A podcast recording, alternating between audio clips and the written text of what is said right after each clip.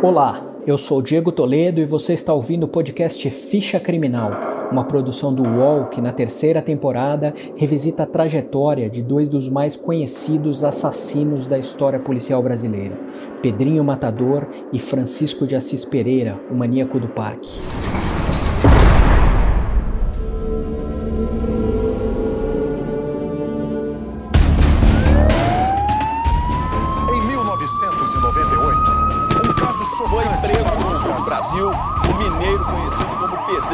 Encontrado no Parque do Estado em 28 de, de julho de 98. O inimigo número um da polícia está na cadeia em São Paulo.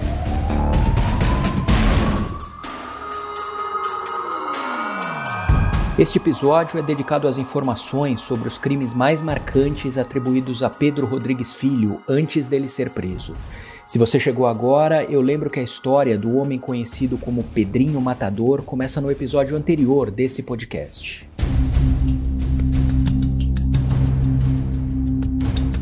O Pedro diz que perdeu as contas de quantas pessoas matou. Ele alimenta com certo orgulho a versão de que assassinou quase 50 até ser preso pela primeira vez e outras 50 nas mais de quatro décadas que passou na prisão. Antigamente é, errou, morreu, inimigo. Eu ia matando porque eu não tinha esperança mais de sair da cadeia. Mas a ficha criminal do Pedrinho aponta números bem menores. Oficialmente, o prontuário dele registra que o Pedro foi condenado em 20 processos, 10 deles por homicídio, e desses 10 processos, 4 tiveram mais de uma vítima. A diferença nos números tem pelo menos duas explicações. Uma é o possível exagero da lenda alimentada pelo próprio Pedrinho e por outros presos que contam sempre com os mesmos detalhes os crimes do matador. A outra é o histórico de mazelas e imprecisões do sistema criminal brasileiro, em especial no período em que o Pedrinho diz que matou mais, entre os anos 70 e 80. Em alguns dos crimes, o Pedrinho teria contado com a conivência de funcionários dos presídios onde ele cumpria a pena. Ele mesmo diz que muitos dos assassinatos que cometeu foram assumidos por laranjas, que são os presos que respondem pelos crimes de outros para garantir a própria sobrevivência. Para o jurista Walter Maierovitch, o quadro de desordem nas prisões brasileiras contribuiu para tornar um criminoso como Pedrinho um símbolo da violência no sistema prisional.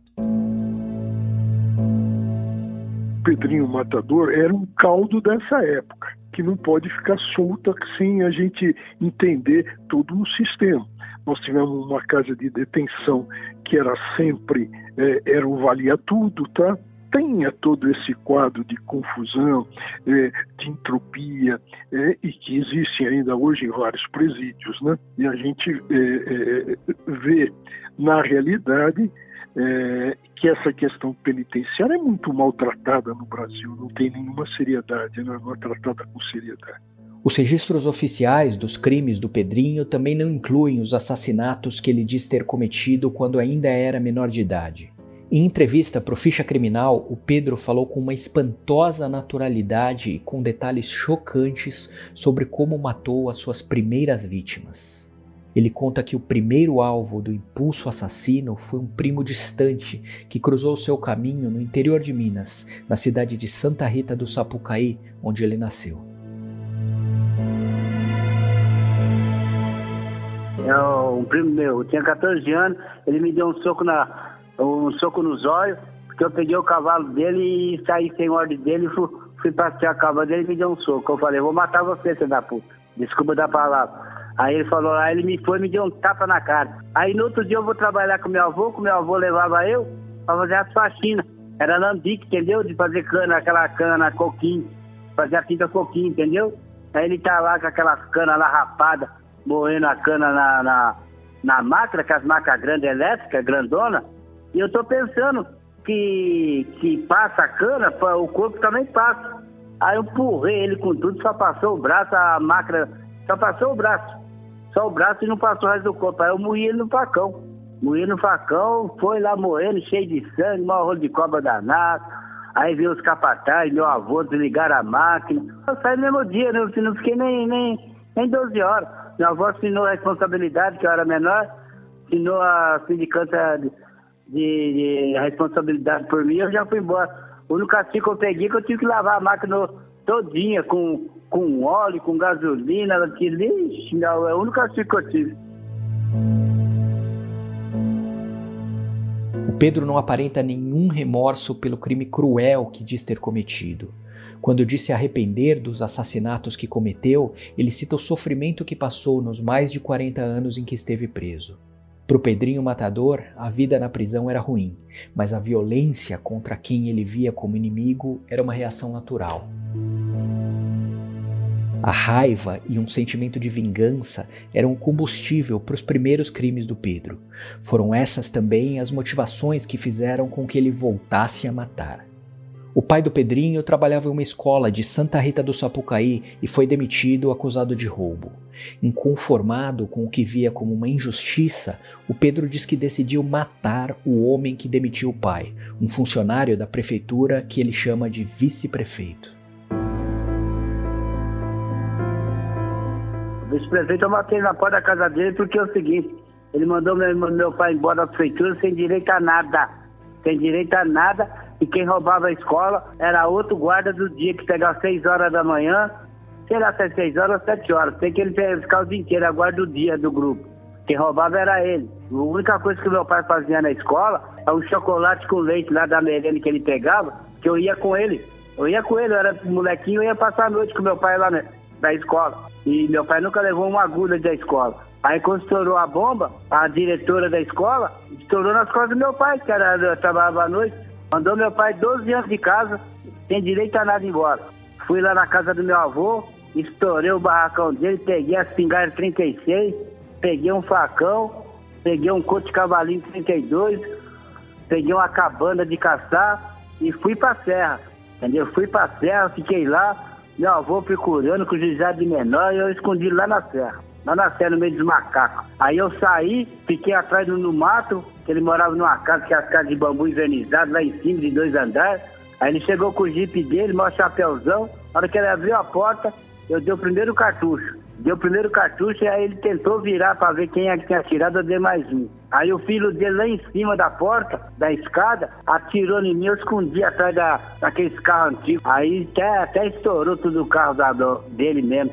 Aí a hora que ele foi pôr mais um cartucho, eu saí voado que eu não vou matar ele. Não me deve nada, tem que matar o pai dele. Se eu quisesse matar o filho dele, eu tinha matado. Mas não matei. Fui embora. Fui embora, fui pro mato de novo.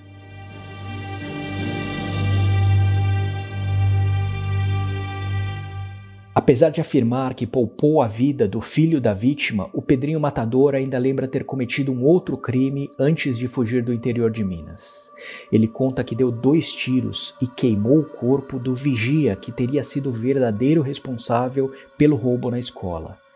O ficha criminal entrou em contato com moradores de Santa Rita do Sapucaí que costumam pesquisar histórias do passado da cidade.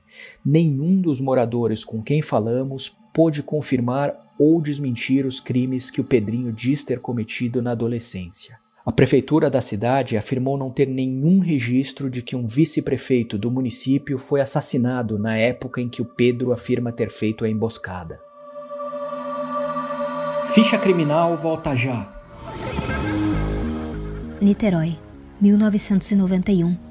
Um menino sobrevive a um ataque brutal e leva a polícia uma caçada que revela um dos maiores assassinos de criança do Brasil. O Vampiro de Niterói conta a história de Marcelo Costa de Andrade, um assassino que chocou o país. A série completa, uma coprodução Movidoc Terra Bruta, já está disponível no YouTube de Movidoc. Recebe salário, faz transferência, pagamento, recarga de celular e até empréstimo, tudo sem taxa. PagBank, a sua conta grátis do PagSeguro. Baixe já o app e abra sua conta em 3 minutos. Ainda menor de idade, o Pedrinho partiu de Santa Rita do Sapucaí em direção à região de Mogi das Cruzes, na Grande São Paulo, onde morava uma parte da família dele. Em Mogi, o Pedro começou a praticar roubos e furtos e conta ter se aproximado da viúva de um traficante da região. Ela tinha assumido os negócios do marido depois da morte dele. A junção do perfil violento do Pedrinho com as intrigas do submundo do crime resultou em mais mortes, como ele mesmo lembra. Eu vi com a mulher lá, com a moça na época, ela era viúva, a polícia tinha matado o marido dela no tiroteio, que eles eram traficantes, e eu me, ela gostou de mim, me envolvi com ela, e eu devia ficar na paz, tranquilo, com a, minha, a maioria da minha família estava tudo em Mugim também.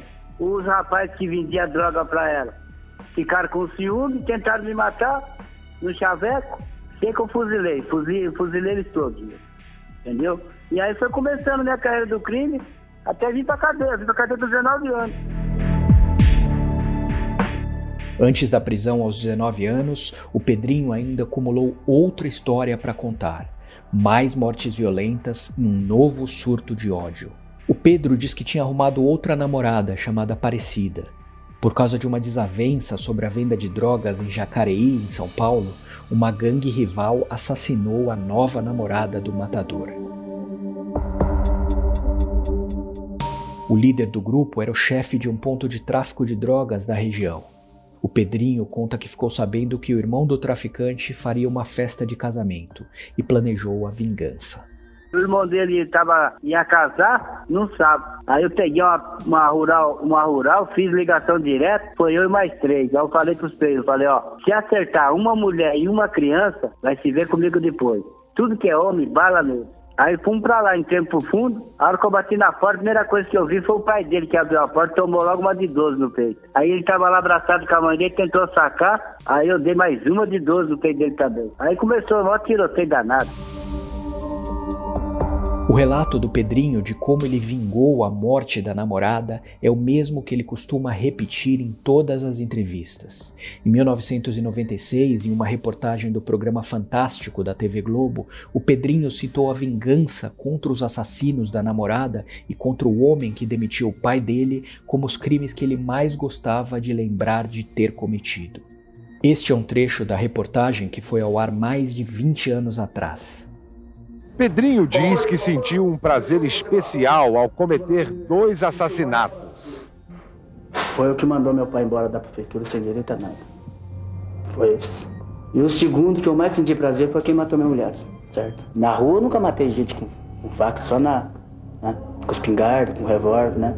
Na cadeia só com faca. Né? Porque se poderia matar com revólver, não vou perder tempo.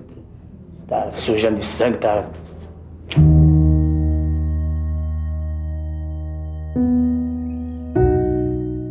Ainda que pairem dúvidas sobre a saúde mental do Pedrinho, ele descreve os crimes que cometeu com clareza, de maneira detalhada e realista.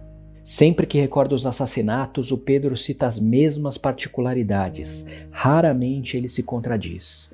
Mas alguns casos têm versões diferentes, como você vai ouvir no próximo episódio.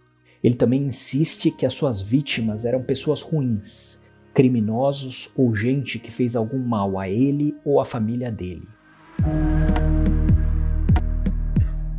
Na lógica particular do Pedrinho Matador, ele se vê como alguém que fazia justiça com as próprias mãos.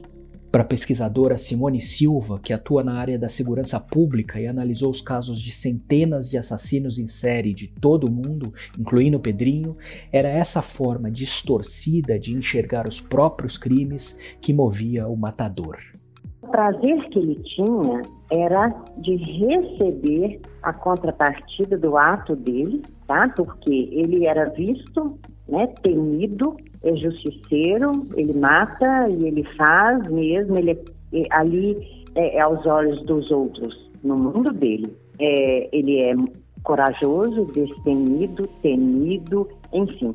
Então, assim, isso foi o que fez ele sobreviver. Porque na realidade ele nunca, nunca foi nada. E ele sabe disso. Especialistas entendem que os crimes do Pedrinho e a maneira como ele lida com os violentos assassinatos que cometeu indicam que ele sofre de transtornos de comportamento comuns em portadores de algum tipo de doença ou dano cerebral. Eu já falei um pouco sobre isso no episódio anterior dessa temporada. E em entrevista para o Ficha Criminal, o psiquiatra forense Guido Palomba apontou traços de personalidade que costumam aparecer em criminosos como Pedrinho Matador. É a deformidade de conduta. Então são condutas patológicas, são a frieza, a frieza uh, afetiva, a ausência completa de remorso daquilo que eles fazem Eles falam, claro que eu estou arrependido. Eu estou preso há três anos, ou estão me chamando de monstro, entendeu? Então, esse é arrependimento. No fundo, no fundo, porque, claro, eles também não, não são bobos de ficarem falando, é, se não sentirem firmeza, né? Que não estão arrependidos. Eles podem até falar que estão, mas não estão. No fundo, eles não têm arrependimento ou, ou seja, não tem remorso.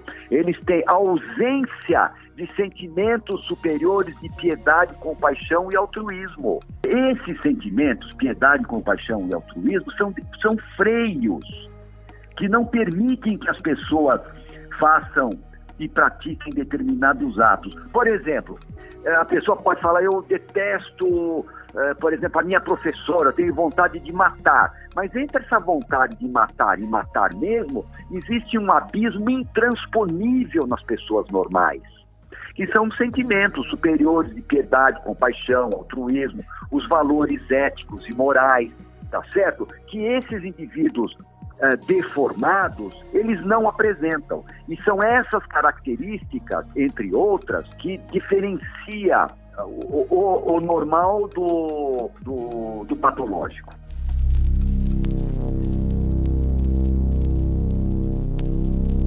O Dr. Guido considera ultrapassado o uso do termo psicopata para descrever criminosos como Pedrinho. Ele argumenta que a psiquiatria hoje possui elementos para caracterizar de maneira mais específica os distúrbios de comportamento. Mas por muito tempo o nome do Pedrinho Matador foi associado ao rótulo de psicopata.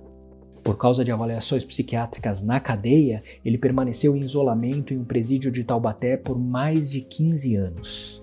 Desde que saiu da prisão, o Pedro deixou de ter o acompanhamento médico, mas garante que é saudável e tem consciência dos erros do passado. Todo ser humano tem um grau de psicopatia, um diferente do outro. Mas médico, ele se estuda demais e fica vendo abobrinha na gente, falar que eu sou louco, psicopata, não sei o que mais lá. Queria ver se ele tivesse no meu lugar. Como é que ele ia, ia, ia agir? O lugar do Pedro, por mais de quatro décadas, foi atrás das grades. E foi no período em que esteve preso que a violência e a crueldade dele começaram a chamar a atenção. Reconhecido como um assassino em série nos presídios, o Pedro também passou a falar de outro crime surreal que ele diz ter cometido na prisão: a morte do próprio pai. Eu falei, a hora que eu pegar ele, eu vou comer o coração dele. Então eu tive que comer. Não comi, eu masquei. As dúvidas que pairam sobre a versão de que Pedrinho Matador assassinou o pai e os detalhes dos crimes dele dentro da prisão você vai ouvir no próximo capítulo dessa temporada.